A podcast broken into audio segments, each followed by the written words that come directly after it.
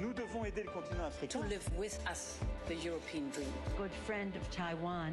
Europe 1, bonjour. À votre revue de presse internationale, nous sommes d'abord en Turquie. Bonjour Rémi Trio. Bonjour à tous. De quoi parle la presse turque ce matin? De l'inauguration de la première centrale nucléaire de Turquie construite par l'entreprise russe Rosatom. Journée historique pour la Turquie, claironne le quotidien Aydınlık, un journal proche des intérêts russes. Cette centrale est un symbole des bons rapports entre le président Erdogan et son homologue Vladimir Poutine.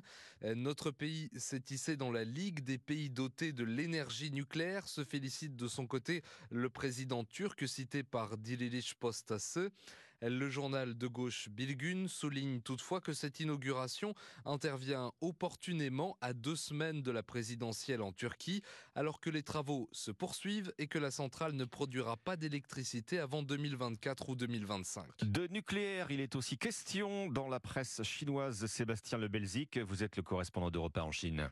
Alors à la une de l'actualité aujourd'hui en Chine, ce rapport publié par le quotidien du peuple et qui révèle que la Chine est le pays qui construit le plus de centrales nucléaires au monde. 24 centrales sont actuellement en construction, précise le journal.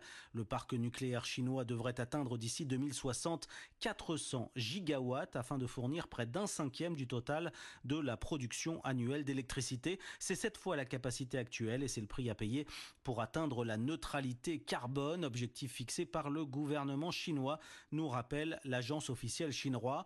La Chine dispose actuellement de 54 centrales nucléaires, dont deux réacteurs EPR de conception française à Taishan, dans le sud du pays. La Chine qui est le pays qui accélère le plus dans ce domaine, puisque le nombre de réacteurs a déjà été multiplié par 10 en 20 ans. Nous sommes enfin en Argentine avec vous, Flora Genoux, à la une des journaux argentins. L'élection présidentielle, elle a lieu dimanche et pour la deuxième fois seulement en 76 ans, l'hégémonie de la droite semble remise en question. La presse revient sur les propositions des principaux candidats. La droite de Santiago Peña promet investissement et sécurité, relève la Nation. Le candidat prévoit aussi la création de 500 000 nouveaux postes sans plus de détails. En face, une coalition de centre portée par Efraín Allégré et quelques alliés progressistes. Leur promesse, lutter contre le crime organisé, les mafias et permettre un meilleur accès à la santé et à l'éducation, selon le journal ABC. La corruption sur fond de narcotrafic et d'inégalité sociale reste le plus grand frein au développement du pays. L'inaction, la complicité ou l'indifférence du ministère public face à la corruption doivent cesser, interpelle le média Ultima Aura. Ce sont justement des accusations de corruption qui entachent le parti de droite et pourraient lui coûter sa continuité au pouvoir. Merci Flora Genoux, merci à nos correspondants.